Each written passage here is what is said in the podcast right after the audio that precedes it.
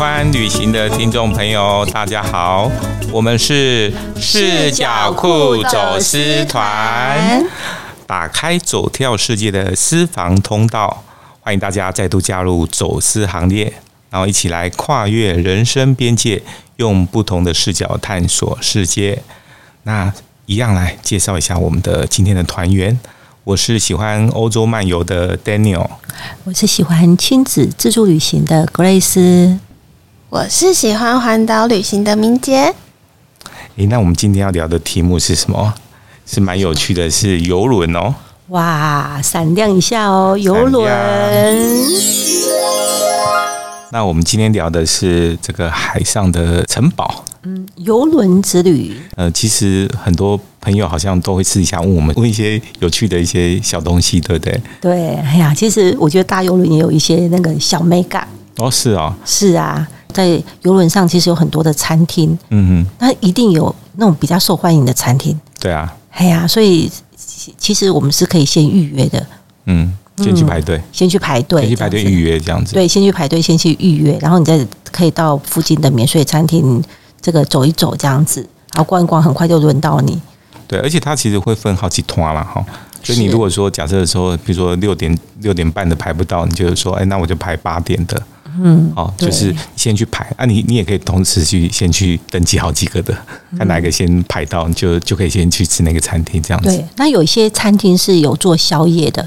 那我们就会建议说，你晚餐或是正餐的时候不要去排那个宵夜的餐厅，对，要不然你晚上又吃重复了就会重复了这样子。所以大家要注意，每个房间它会发一张类似报纸的东西哈、嗯或者是你用它的 A- app 可以看到今天的那个资讯，你就知道说今天有哪些餐厅，哪一餐有哪一个餐厅有开。比如说宵夜，通常它只会开一个。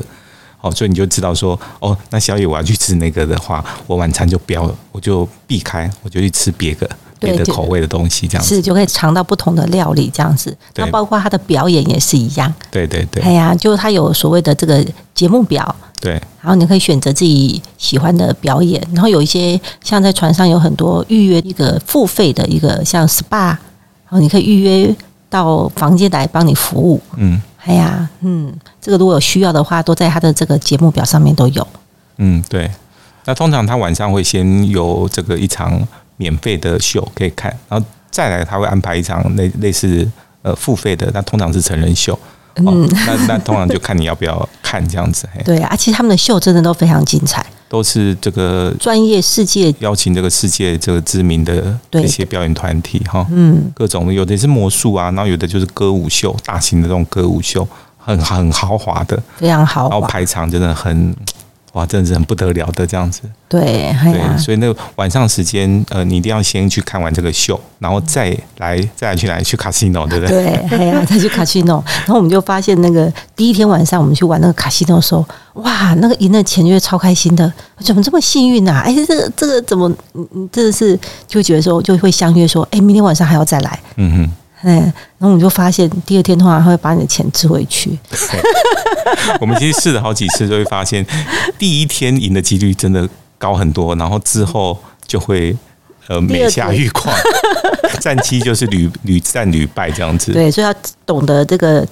收见手好，就收。见好就收这样子，但我觉得很难呐、啊我觉得人性就就我明明知道说第一天赢的是假象，后面一定会输回去，但是我们到第二天、第三天还是会想要再去玩。对啊，因为船上就是。就就这几个节目就对了，然对后啦就觉得对啦说啊，输一点点也还好这样子。对对对对，嗯，啊，就想说前一天有赢了，然后结果到后来就是，哎、不输不赢的，你都还觉得很开心，因为还赚到玩就对了。对对对，嗯。然后如果再晚一点哈，呃，大家就可以去看那个，就是去酒吧区。哦，像那个星梦游轮中间有酒吧区，然后就是你可以点个小酒，然后看他们的呃现场的这种歌唱，呃，通常是唱歌哈，对不对？对，哎呀、呃对，就唱一些这个呃中文啊，或者是英文的歌曲哈。嗯，就是一个小小舞台，但是这个表演的人其实都还蛮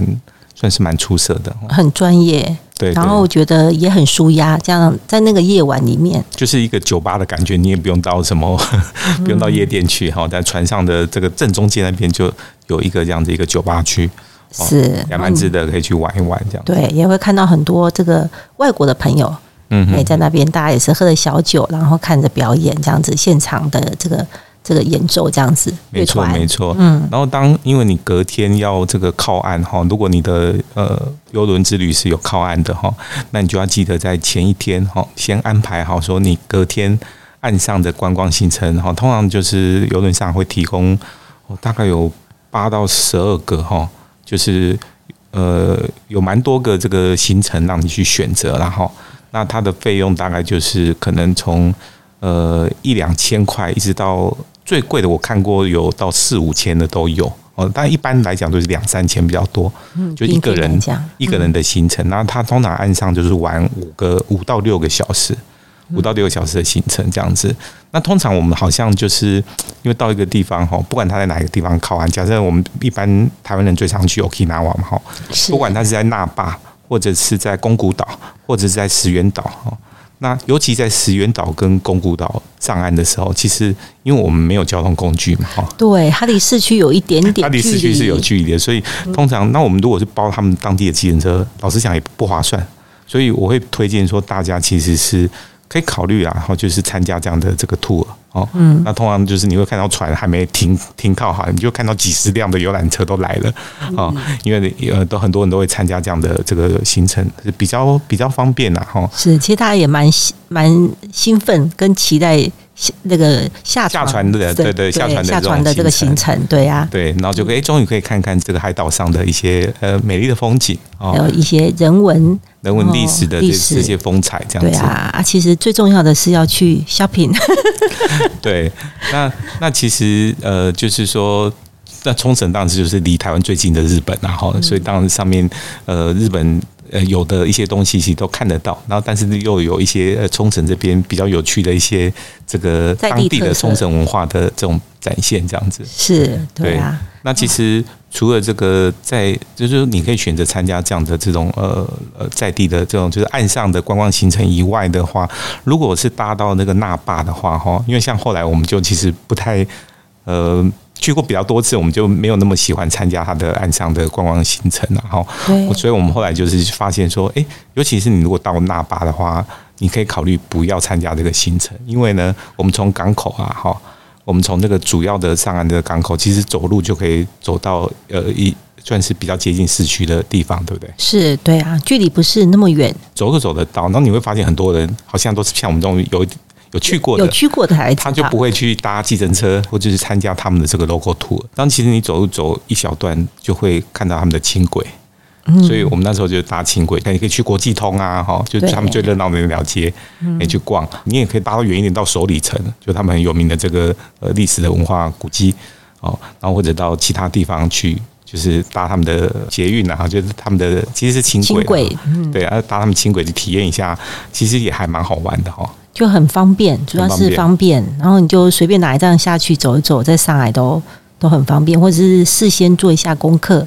对啊，都可以这样子。对，而且我们其实就是到后来我们就会去逛嘛，啊、逛就会买了很多东西，啊，后来我们就会搭一段计程车回到港口。对我们建议可以用这种方式，就是可以符合，就是去的时候就慢慢的散步走过去，因为你没有拿东西嘛。对，对，那回来的时候，因为这个坐游轮跟坐这个飞机去旅行，是因为有一个虽然都是出国哈，嗯那有一个很特别，就是坐飞机的话，行李是有限制的，对啊，然后如果是坐游轮是完全没有限制。对他不，他不会给你去称重啦， 对所以你你可以往当中不要进啦。哎呀，可以哇，这嘛不要紧啦。对，就是你出国的时候或者买回来的时候都一样，他都不会去看你的这个重量。哦对啊，那我们到日本去，其实都会都会想要哎去添购一下家里面的这个呃家电家电，对，因为价差是有一点这个价差，价差非非常的大，可以就说是是非常大直接把台币换成日币的那个那个价钱这样子。对，零零食零嘴也是一样啊，对，对，然后就觉得有多少就买多少，嗯，那通常其实你如果参加这个岸上的观光行程，它最后一站一定都是到 到他们那个奥类那奥区类，对，对嗯，也都是固定啊。啊，你如果自己要去，就是有些人就是直接很积极，就是上岸以后就是直接冲到那个地方就开始对啊 shopping 这样子。一进去就看到一大堆，哎，原本在船上的人都在这里， 就开始选购这一趟旅行的战利品。可是我们有一次有选购一个战利品，其实还蛮蛮可怕的经历，对不对？对，因为妈妈家里说那个微波炉坏掉了，那我们就跟她说没关系，我们刚好要去日本，我们要买一个高级的水波炉，对，我们就说我们买一个水波炉，其实我们在台湾也稍微看了一个价钱这样子，然后到了当地我们就觉得超开心的，还真的是台币当日币，对，价钱差三倍，真哦的是差三倍之多。对，然后所以我们就当然呃，你会想要再选择等级高一点的，再大一点的都没有关系，因为想说哇买到赚到这样子，对，帮妈妈选了一台那个最新型的水波炉。水波炉，对，然后我们当然同团就看到很多人在那边选什么，连什么戴森的吸尘器啊、电锅啊，大家都我说每一个人都很想买，那我就对忍不住也买了一台电锅回来，啊，就是没错，是那个大象的电锅回来这样子，因为对觉得价差真的是差太远的这样子。对，但是这个水波炉跟电锅对我们的后来造成非常大的负 担，哦因为我们那个水波炉真的超级超级大台的，超重，因为我们虽然我们坐了计程车到岸边，他下车了之后，我们就开始想说糟糕了，因为岸边下车的地方到船那个地方就有一段距离，那你必须要怎么怎么搬过去？我们对只能用提的过去。嗯可是我们之前又买了一些零食，对不对？所以我们每一个人的右手又拿着其一大袋的这个零食，然后、啊然后还有背着自己的背包，背着自己的跟背包，跟行李，然后两个人要合合力来搬那台水波炉，很重很重的水波炉，嗯还有一还台附带一个电锅，对是是不会太重的电锅，对但是还蛮占空间的电锅。嗯，对啊，然后我们就发现它跟机场不一样，机场 有有车上子有可以推车，有推车，那里没有推车，而且搬了很久。搬上船了之后，才发现你走到你的房间也是一段考验。对，而且我们还有特别问他说，诶，那船上这边有没有提供？一个推 车可以可以让我们那个协助一下我们的行李，然后他就很坚决的告诉你没有，因为大家都是这样子，因为上传的时间，大家为了其实都差不多时间上传，所以大家都是在那边排队，因为。慢慢的走过去，连包括等电梯，那个时间是整个所有的人流都要回到船上去嘛。都集中在那个时候，对，然后不只是那样子，我们发现我们回到这个台湾，回到这个基隆港的时候，我们还要再怎么样？更可怕的是下船的经验，他们还要再一次， 因为下船你要排队，要等着那个吗？对，哎呀，要所有坐过游轮的人应该都很怕下船的时候，因为上船的时候的人流其实是分散的，然后下船的时候是在那一刹那间，全部的人要下来。你想想看，一艘游轮有多少的人？但他们都有帮你分批啦，哈。对但是还是就是塞得满满的这样子，就是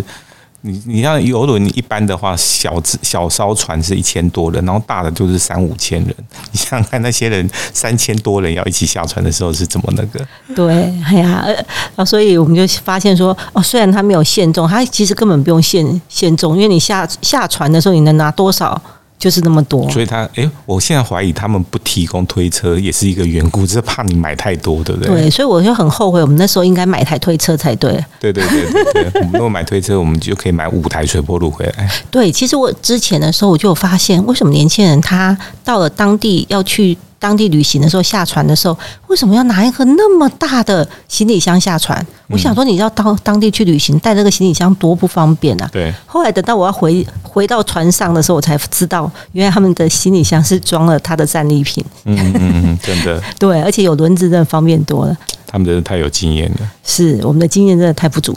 对，所以下船的时候，其实后来还好是呃，靠着一位这个见义勇为的一个壮汉，对一个男生，他义务的去帮我们去搬很多的行李，包括那个水波炉，对不对？对，因为下船的时候，我们还要连那个我们的行李要一起下船。对不过我觉得在旅行当中，真的都会遇到很好的这个友谊的协助啦。包括我们上船的时候，好像也是有一位这个他们船上的服务生，有没有嗯来？呃刚刚好回要回船上这样。对，对，然后有帮了我们一把这样子，要不然我们的水波炉可能一直在岸边，回不了台湾了。嗯，可能只能随随波逐流 了。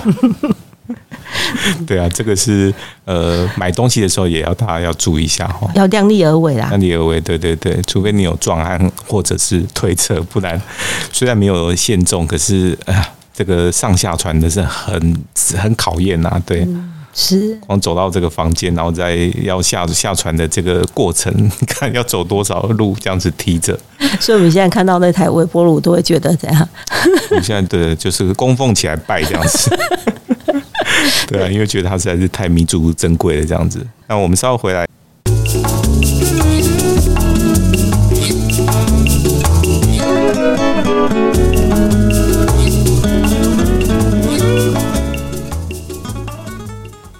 角库走失团是由视角库文创团队所制作。我们的节目在 Apple Podcast、Sound On、KKBox 各大平台都有播出哦。不要忘记订阅我们的频道，并且给予我们五颗星的评价。那如果你有什么精彩的旅游故事想跟我们分享，欢迎大家用 Google、脸书、IG 搜寻酷旅行。哦，我们今天呢，其实聊了很多跟游轮有关的一些资讯哈、哦，或者是故事。那其实我们最后面其实想要聊一下说，呃，就是我不晓得明姐有没有听过这本书，叫做《旅行的意义》。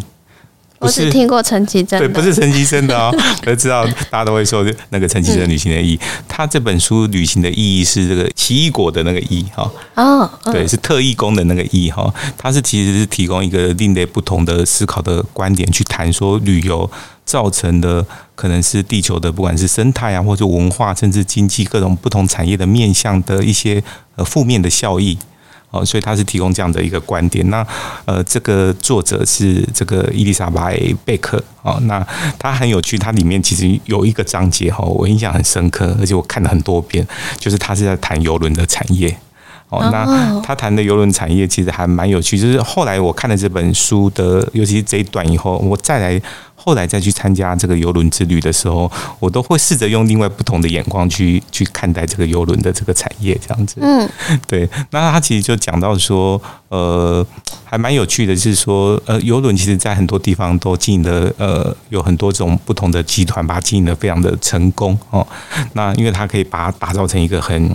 很平、很平价、很优惠的这样的一个旅程，对不对？对啊，对。那其实，当以这个商业的眼光来讲，它是其实蛮厉害的哈。那所以，但是这个作者其实聊到说，他会发现说，诶、欸，他其实是整个那个呃，整个游轮的旅程哈，因为他是在加勒比海那边从迈阿密出发，然后去搭一趟旅程去玩哈，嗯啊，然后甚至还去了贝里斯这样子哈。 那他们就是这样加勒比海那边玩，然后他其实呃参加的这个呃团费其实还蛮便宜的哦，但是他说的很好笑是说，呃其实这个游轮上面吼、哦、诱惑可以说是无所不在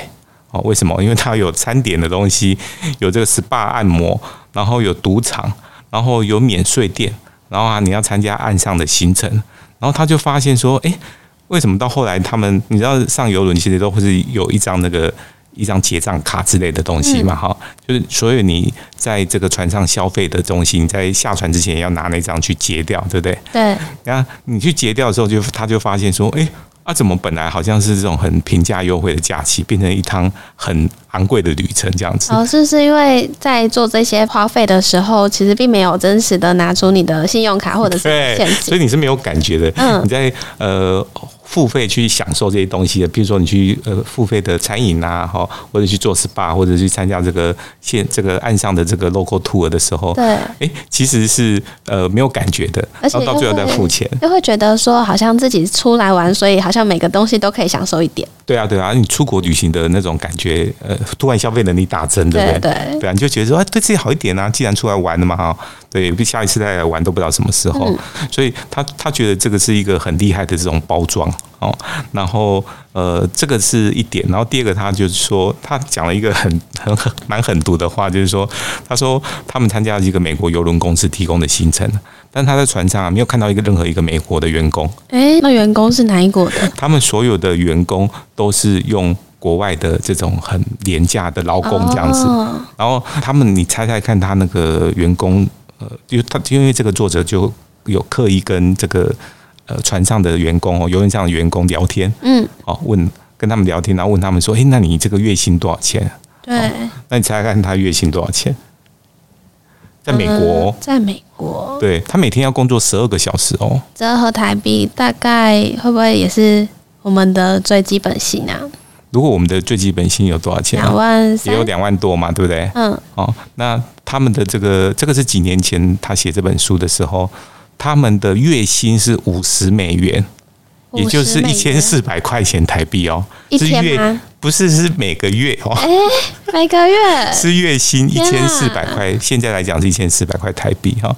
所以是比台湾还还少了十几倍吧哈、哦。超便宜的哎，好想要雇一个员工。啊、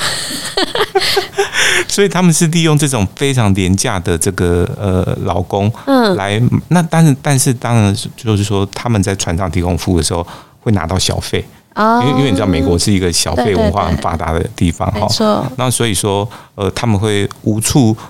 不在的去呃就是说迫使你瞧这些观光客旅客啊去提供小费。嗯哦，让这个员工会觉得说，哦，相对来说我的收入有增加这样子。然后他们是其实是利用这种呃，因为你知道游轮是一种跨国界的一个概念嗯嘛，哦虽然它有从哪一个港口出发到哪里，可是大部分的航行行程都在公海上，哦对所以因为在公海上，所以可以去赌博哦，哦而且是因为在公海上，所以买东西是免税的，嗯，哦，所以它是利用这样的这种机制，就是说它既没有呃靠在哪一个地方，所以它可以闪避掉很多国家的这种法规的限制，嗯，好、那呃就是说，包括像这个是类似最低薪资的这种规范。然后第二个是很严重的是，像是他有讲到说是污染的排放，你想想看哦船上的所有的对耶这些东西，他们都，他们当然是有一些设施是可以去呃过滤嗯去处理、过滤掉这些东西。但是，呃，根据这作者讲法是说，他们其实大部分东西就是把它排掉，反正排到海海海里面去也没人到知道眼。呃不见为净，对，因为他没有多余的这些呃设施或能力哦，去在船上去处理掉这些不干净的东西。哦，所以这个是对于这个海洋生态的这种污染，其实也会造成海相当程度上也是一个严重的这种问题，对不对？对耶，所以他就提到像这个，包括是劳工的部分啊，包括这个污染的部分，他就会觉得说啊，这个其实游轮好像大家在这种很光鲜的这个亮丽的这个表面之上哦，它其实背后是有存在着这个很多的问题，这样子。嗯，对，那当然，但是他其实呃也提到是说，呃，这个呃游轮它本身这个在几十年前哈，他们开始在发展，其实经过了一个过程啊，然后那他们其实是把呃本来其实是呃赔钱的，然后后来他们就发现说，诶、我本来啊应该是呃要把这个船只这个部分啊变成是目的地。就以前这个船游轮本身它只是一个交通工具嘛，哈，就跟我刚刚提到的。然后呃，重点是说到了港口以后去玩什么，他们发现这样完全没办法赚钱。因为他没办法从旅客的部分去多余去让他们去付出其他哦的就是旅钱，客只有付到船只，他有的他就是付付船只的这个呃交通费用，就像搭飞机一样，他们就发现说这诶这个是不对的。后来他们经过一个完全的转换哈，然后这个把这个行销内容完全反转过来说，目的地不是主角，重点是这个过程。他们在发，这个后来他们其开实始大赚大赚钱了。也是行销的手法之一，对，我觉得这个是一个老实讲，商业头脑还蛮厉害的哈。真的哎，对，然后诶，他们就转过来，所以你不发现他们现在其实都不是很重视，在强调说你到哪里去玩。嗯，甚至说有些老实讲，其实有一些人是确实是不下船的，他是到、哦到到港口以后靠岸以后，他也不下去玩的，因为他就不想花那个下面的钱。对，然后或者说他觉得说在船上的娱乐设施享受就够丰富了，是不是很丰富？对啊，所以超丰富的，超丰富的嘛，哈，跟我们的这个 p a c k a g e 内容一样。嗯，所以呢，呃，这是一个还蛮有趣的一个转变哦，所以这个是邮轮的这个产业很大的一个转变哦。那所以有兴趣的这个这个听众啊，其实是可以看看这本书，我觉得里面有蛮多在谈这个。呃，不同的旅游产业的一些很另类的观察，嗯，还蛮值得大家去呃反省跟审视的这样子。对啊，有空的话可以去翻阅看看，是的，哦，那我们今天的这个节目呢，要进入尾声哦。那在每个礼拜五的下午五点，要请大家准时在线上跟我们相遇哦。那我们现在跟大家说拜拜喽，大家拜拜。